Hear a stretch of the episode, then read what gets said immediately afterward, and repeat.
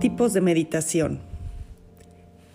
La meditación es una herramienta para entrenar la mente estando en el momento presente, para así poder ingresar a estados de conciencia superiores. Existen tres tipos de meditación. La meditación a través de la atención enfocada, que es la meditación en donde concentras tu atención en un objeto durante la meditación, en la respiración, en un mantra, en afirmaciones, sonidos, balance de chakras o visualizaciones. La meditación a través de monitoreo abierto, que es una meditación en donde tu atención se queda abierta, sin juzgar, sin analizar, utilizando la presencia plena y puede ser meditación vipassana o mindfulness. Y la conciencia sin esfuerzo.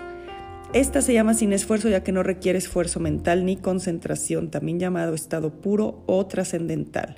Puede ser la meditación trascendental o la meditación de autoindagación.